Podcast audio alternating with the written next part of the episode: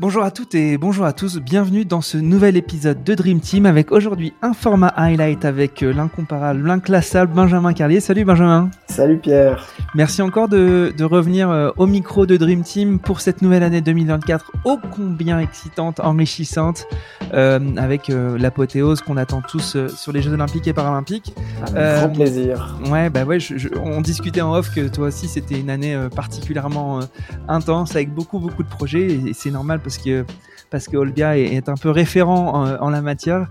Euh, mais je te propose euh, aujourd'hui de, de, traiter un peu comme d'habitude euh, les cinq points clés qui nous ont qui, nous sont apparus être des éléments assez structurants de l'actualité économique et institutionnelle du monde du sport. et je te propose de commencer avec le premier point, qui est un peu un point de aussi de de, de, cadrage et de mise en contexte, notamment de ce que euh, de ce que vont organiser la plupart des comités nationaux olympiques euh, qui vont se déplacer euh, sur euh, sur Paris euh, cet été. c'est un peu une, une tradition d'ouvrir des, des maisons, des houses pour chaque CNO, pour chaque comité national olympique. Et nous en France, on aura notamment particulièrement le Club France, qui est pour tous les amoureux des Olympiades est souvent une, une institution, un fief une, sorte d'ambassade euh, dé, déportée, euh, mais or, orientée sport. Euh, et je te propose qu'on qu aborde en long et en large ce que c'est un Club France, l'historique de ce genre de fief, et qu'est-ce que va être le Club France chez nous cette année à Paris. Ouais, alors les, les clubs France, c'est des endroits qui sont forcément euh, très très importants.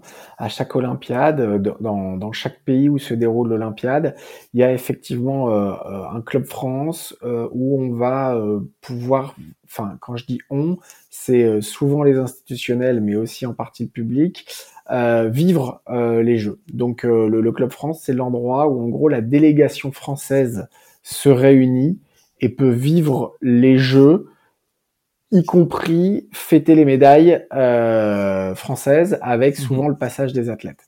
Donc ça, c'est traditionnellement la manière dont, dont se passent les, les, clubs France. Il y a des clubs France euh, un peu partout, à chaque fois avec euh, les partenaires, les VIP, les institutions, les délégations sportives qui sont pas logées directement dans les villages, qui viennent souvent vivre l'ambiance des jeux euh, à travers ce club France. Et du coup la fête à la médaille effectivement le soir. Donc c'est des endroits qui sont assez euh, symboliques et assez forts. Et puis il y a eu un tournant qui a été pris pour le club France à Londres euh, en, en, 2012 parce que forcément la proximité avec Paris de Londres euh, a fait qu'il y a eu une volonté de dimensionner un club France à, à une nouvelle échelle. Euh, et donc le club France de Londres qui était dans un endroit extraordinaire euh, près de près de London Tower euh, euh, sur les sur, sur le, le, long de la Tamise a été ouvert au public. Et donc le mhm. public pouvait rentrer euh, dans ce club France. Et du coup il y avait forcément à la fois les médias qui étaient là il y avait France TV il y avait l'équipe TV il y avait euh, il y avait vraiment euh, les studios médias. Et il y avait la retransmission en live de toutes euh, les compétitions olympiques. Et forcément ça zappait euh, évidemment comme France TV le fait à chaque fois pour les Olympiades sur sur le la potentielle média, médaille en cours. Mmh. et donc forcément il y avait une ambiance bah, très très supporter où où il y avait forcément on vivait vraiment euh, les médailles françaises, avec toute la journée la retransmission des compétitions, et puis le soir, euh, forcément la fête, avec des endroits forcément un petit peu VIP pour les partenaires, pour les institutionnels, et des endroits très grand public. Et donc c'est un lieu fort euh, à chaque fois, et effectivement, chaque pays a toujours euh, ce lieu-là. Donc là, très clairement, tous les plus beaux lieux événementiels de Paris sont réservés par les différentes délégations depuis euh, parfois plusieurs années même, euh, avec euh, euh forcément des, des, des, des, endroits symboliques, des endroits forts, des endroits dans lesquels il va y avoir beaucoup de relations publiques, de relations diplomatiques mmh. qui vont avoir lieu. Et puis, dans le cas de, de, de la France, c'est un dispositif extraordinaire puisque ça va être à la Villette, avec des capacités d'accueil de plusieurs milliers de personnes, où les supporters vont pouvoir venir vraiment vivre euh, le, les Jeux. C'est le, le, Comité national olympique et sportif français, en lien avec le, le Comité paralympique et sportif français, qui vont vraiment euh, travailler sur ce lieu, qui travaille. On a donné la mmh. parole euh, sur, sur, le blog d'Olbia, de, le blog d'Olbia, pardon, à Arnaud Courtier, qui, qui, en est le directeur euh, au sein du CNOSF. Et ça va être un lieu de vie assez extraordinaire. Euh, bien sûr, pour les jeux, là, il y a beaucoup de gens qui parlent des places euh, qu'on peut avoir, d'avoir de, mmh. réussi à obtenir des places. Et forcément, euh, c'est génial quand on a pu avoir des places et qu'on va vivre l'expérience des jeux.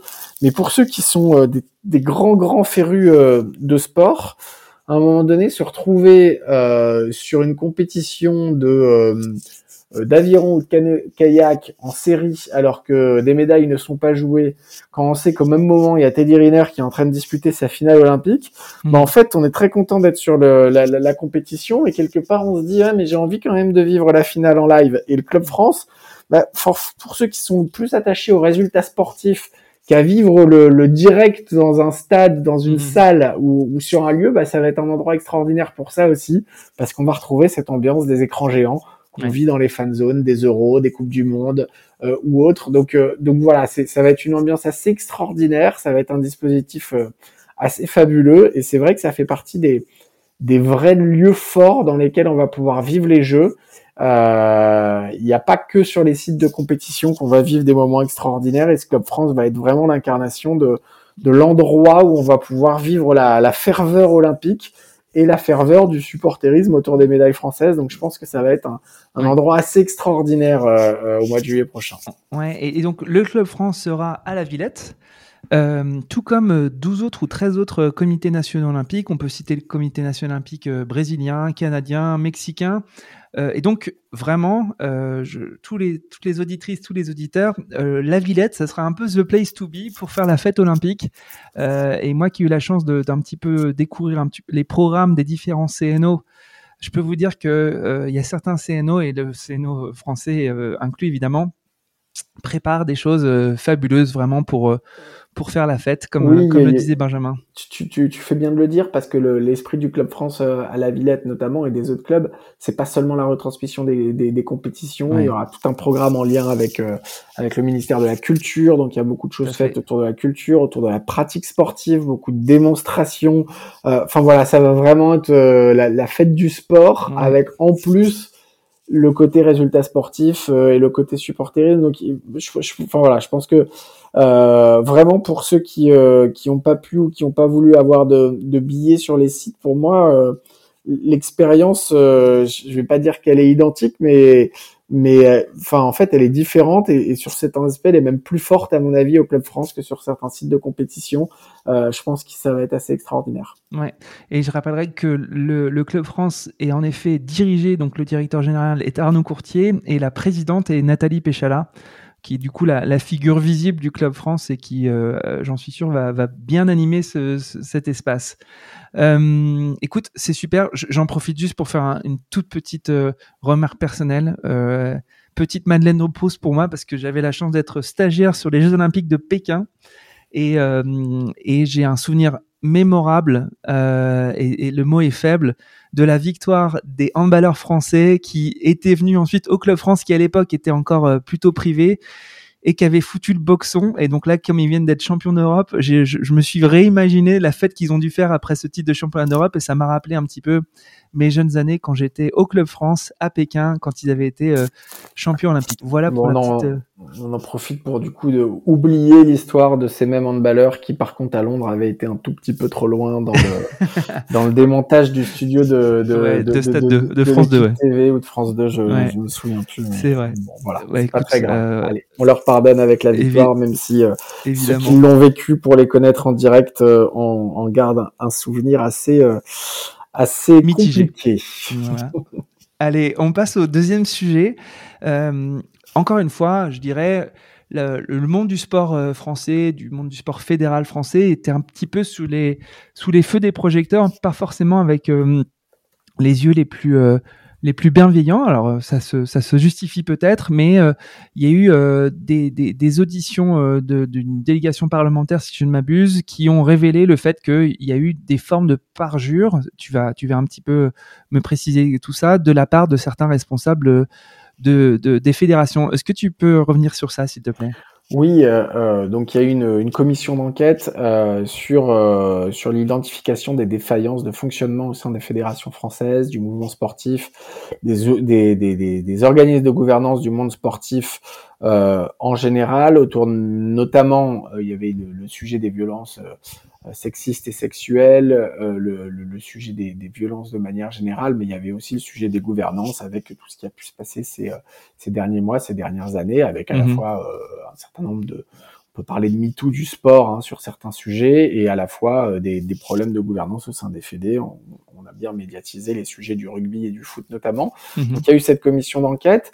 Euh, une commission d'enquête, ce qu'il faut euh, de l'Assemblée nationale, ce qu'il faut avoir en tête, c'est qu'une commission d'enquête, elle a des pouvoirs euh, juridiques, c'est-à-dire qu'à un moment donné, témoigner devant une commission d'enquête, c'est comme témoigner devant le, le juge, c'est-à-dire qu'à un moment donné, on est obligé de dire la vérité, toute la vérité, rien que la vérité, et, et, et, voilà, ça a un statut officiel.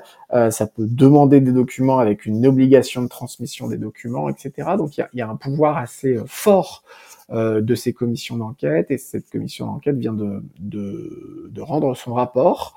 Euh, ça, ça tire à la Kalachnikov, hein, on va pas se, se mentir. Ce, ce rapport, il, il, balance tout azimut, euh, avec, euh, on va dire parfois euh, euh, une volonté de tirer quoi qu'il arrive, sans, sans trop identifier, on va dire sur quoi on tire, mais aussi en, rêver, en, en révélant un certain nombre de choses et surtout en disant un certain nombre de vérités que le sport français euh, sait depuis longtemps, mais euh, mais qui méritent parfois euh, des choses qui méritent parfois d'être dites. Euh, il y a le sujet, ce, ce, grand problème des cadres techniques nationaux qui sont mis à disposition de fédérations, mais payés en partie par le ministère. Ça, ça a toujours posé problème. On sait que mhm. ça fait longtemps que ça pose problème et, et, et voilà, c'est c'est réévoqué euh, dans, dans cette gouvernance, le, le, problème de qui fait quoi entre le ministère des Sports et euh, le CNOSF qui euh, en même temps a des subventions du ministère des Sports mais voudrait faire à sa place, mais dès que ça devient compliqué, il dit que c'est pas à lui de faire. Je mmh. caricature bien sûr, mais il y a ce sujet de gouvernance entre le CNO et le ministère qui revient à plusieurs reprises. Il y a ce sujet de l'entre-soi du milieu sportif et cette impression que tout le monde se protège et que les vrais sujets, les vrais problèmes ne remontent pas. Il y a ce sujet du manque de transparence, des problèmes de gouvernance euh, au sein des élections qui remontent, et puis euh, l'inefficacité aussi euh, dans la lutte contre contre les violences de manière générale, et notamment les violences sexistes et sexuelles. Mm-hmm. Donc il y, a un peu tout qui ressort, et donc ce qu'il faut savoir, c'est qu'en France, il existe ce qu'on appelle l'article 40 de la procédure pénale. Cet article 40, il dit tout simplement que euh, toute autorité constituée, tout officier public ou fonctionnaire qui, dans l'exercice de ses fonctions, acquiert la connaissance d'un crime ou d'un délit, est tenu d'en donner avis sans délai au procureur de la République. Donc, euh, il y a six ou sept personnes, présidents de fédération ou autres, qui euh, qui, bah, qui ont subi un signalement. Alors, il faudra faire le, le, tri dans ces signalements, mais en tout cas, ça veut dire que les personnes au sein de la commission d'enquête ont jugé qu'ils étaient en connaissance euh, d'un crime ou d'un délit euh, de la part de, de, de, de, ces personnes, ou en tout cas que ces personnes avaient, euh, c'était parjuré, c'est-à-dire que euh, avaient menti. C'est mentir devant une commission d'enquête, c'est une faute. donc, Et on parle pas que de petites fédérations. Il y, a, il y a le président de la FFT qui est notamment incriminé dans ce. Oui, voilà. Donc, est-ce que c'est parce que il y a des informations parcellaires qui ont été données? Est-ce qu'il y a une véritable mensonge qui a eu lieu? Ça, ça sera au procureur d'en déterminer. Est-ce qu'il y a eu une volonté aussi de donner un petit euh, un petit coup de booster médiatique, on n'en sait rien. En tout cas, s'ils ont fait ce signalement, c'est que c'est qu'il y avait euh, très certainement matière.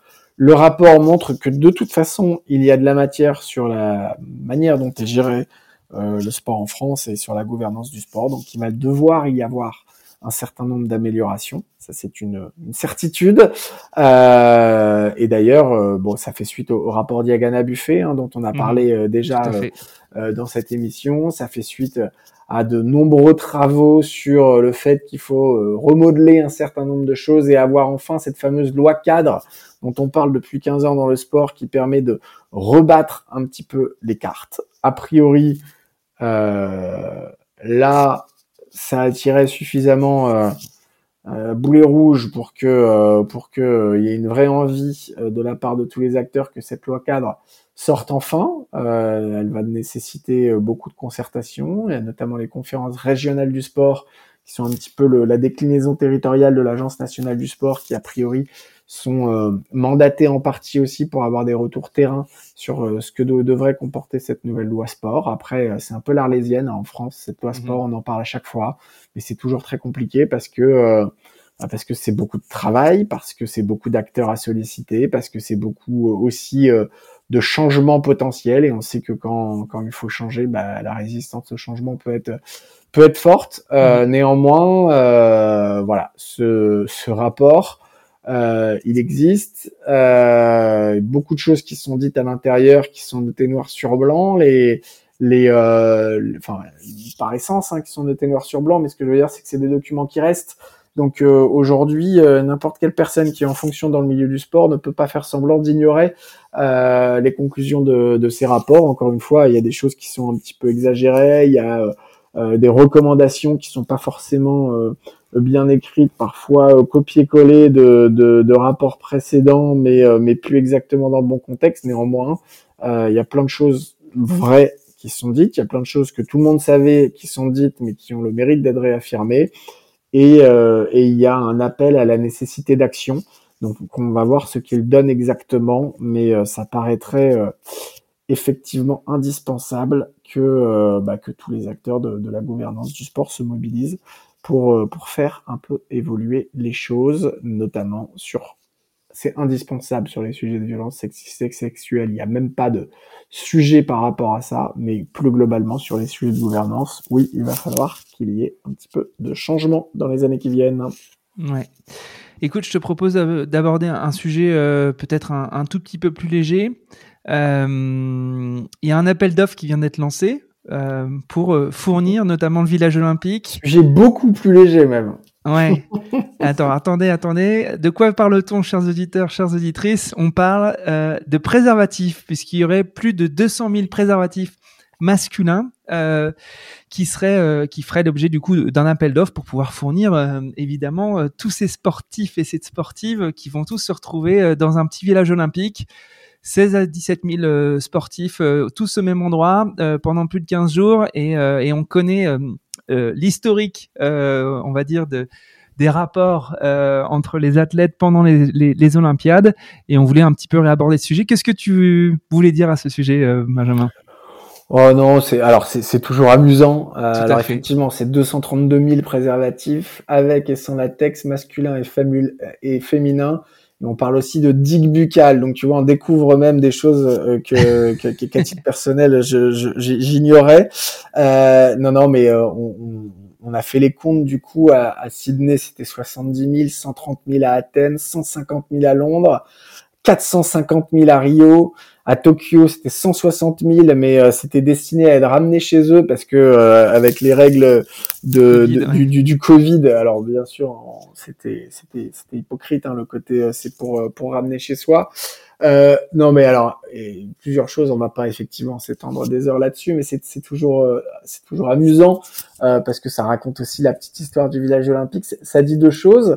Euh, un, ce que disent beaucoup d'athlètes à qui on parle du village olympique, c'est ce qui se passe au village olympique reste au village olympique. Donc c'est pour ça qu'on saura pas, on n'en saura pas plus par rapport à tout ça. Ce que ça dit surtout et, ce que les gens ne se rendent pas forcément compte avec les, Jeux Olympiques, c'est amusant euh, bah, de, raconter cette histoire derrière, c'est que hum, sur les, tu as parlé de 16 ou 17 000 athlètes, en fait, sur cette euh, immense masse d'athlètes, en fait, il y en a quand même une immense, enfin une grande majorité qui ne jouent rien, qui ne jouent pas de résultats sportifs, mmh. qui ne seront pas médaillés, qui savent pertinemment en venant au jeu qui ne seront pas médaillés et qui ne sont pas là pour ça. Ils sont là pour représenter leur pays.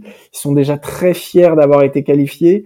Éventuellement, ils vont passer un ou deux tours où ils vont réussir, mais ils n'ont aucune chance. Ce n'est pas possible d'être mmh. médaillé. Ce n'est pas possible physiquement. Ce n'est pas possible pour, pour tout un tas de raisons. Donc, bien sûr, ils vont essayer de faire bonne figure d'un point de vue sportif, mais ils vont surtout vivre une expérience extraordinaire, une expérience unique. Ils vont venir à Paris dans un pays, euh, dans une ville dans laquelle ils reviendront peut-être plus jamais. de l'amour ils n'auront peut-être plus jamais l'occasion de revenir en France ou de revenir en Europe pour mhm. euh, un grand nombre d'entre eux. Et donc en fait, encore une fois, bien sûr, il y a 2, 3, 4 000 sportifs qui viennent pour jouer la médaille et qui vont être euh, dans un état d'esprit d'ultra performance et qui vont euh, et, qui vont être vraiment là pour ça. Et puis il y a aussi tout un tas de sportifs qui viennent pour vivre une expérience extraordinaire. J'ai eu l'occasion, euh, la chance de, à Londres notamment, de, de, de, déjeuner au, au, village des athlètes. Euh, c'était impressionnant la queue qu'il y avait devant le McDonald's qu'il y avait au village des athlètes. Donc voilà, mais mais mais pas parce que ces gens-là s'en foutaient, mais parce que ces gens-là, ils étaient à quatre jours de leur compétition, ils savaient qu'ils allaient performer, ils faisaient beaucoup de sport, ils étaient là pour vivre. Il y avait des gens qui, qui mangeaient de manière clairement pas pour performer, mais mais ça, c'est une ambiance et, c'est un petit peu l'envers du décor qu'on connaît euh, euh, assez peu parce que ce mhm. qu'on voit à la télé, forcément, c'est euh, c'est beaucoup les phases finales ou et, et, les médailles, mais mais voilà, il y en a il y en a beaucoup qui sont là pour vivre euh, une expérience incroyable et forcément bah tous ces gens-là qui sont là pour vivre une expérience euh, incroyable ça donne un besoin euh, en termes de, de, de, préservatif pour le village des athlètes qui est assez conséquent. On est sur des populations qui bah, qui sont jeunes qui se rencontrent beaucoup de rencontres. Ils ont tous le même âge ils ont plein de passions en commun. Et donc forcément ça donne plein de rencontres. Donc donc voilà. Mais ce qui se passe au village olympique reste, reste au village olympique. Ouais, bon, beaucoup de bébés. Il y aura beaucoup de bébés euh, Paris 2024, du coup, à n'en pas douter, et peut-être beaucoup d'unions, de mariages. C'est aussi ça la, beauté des jeux. Euh, en t'écoutant, ça, me faisait euh, penser à un sujet qu'on pourrait peut-être aborder dans un prochain highlight, qui couvre notamment le sujet de, des demandes d'asile des athlètes quand ils viennent sur des Olympiades et qui veulent pas repartir dans leur pays pour X raisons. Et Dieu sait que c'est aussi quelque chose qu'offrent les jeux à des athlètes qui sont euh, parfois euh, non pas persécutés, mais, mais pas loin, mais qui, qui veulent rêver d'un autre avenir et qui profitent de, de, cette, de ce voyage pour, pour en entamer un, nouveau. Tout à fait. Euh, je te propose de parler de l'actualité plutôt euh, startup, euh, avec notamment la startup Touch2C, dont tu voulais nous, nous, expliquer un petit peu le, le fait d'armes récemment. Ouais, alors j'adore cette cette euh, cette startup toulousaine Touch2C euh, qui a travaillé un petit peu sur la Coupe du Monde de rugby. Ils ont commencé et puis là ils ont euh, ils, travaillent beaucoup sur la Coupe d'Afrique des Nations euh, et ils ont vocation à travailler de plus en plus sur sur les événements sportifs.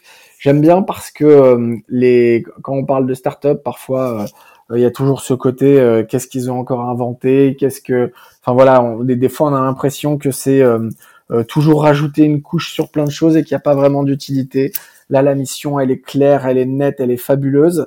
Euh, vous êtes, euh, vous avez peut-être vu, certains d'entre vous ont peut-être vu cette vidéo de Brut qui est sortie il y a, je sais pas, 5-6 ans, où on voyait qu'il y avait une personne au Brésil, je crois, qui faisait vivre dans les stades les matchs de foot aux personnes malvoyantes en réussissant à décrire sur leurs mains avec ses doigts la position du ballon et l'intensité des actions.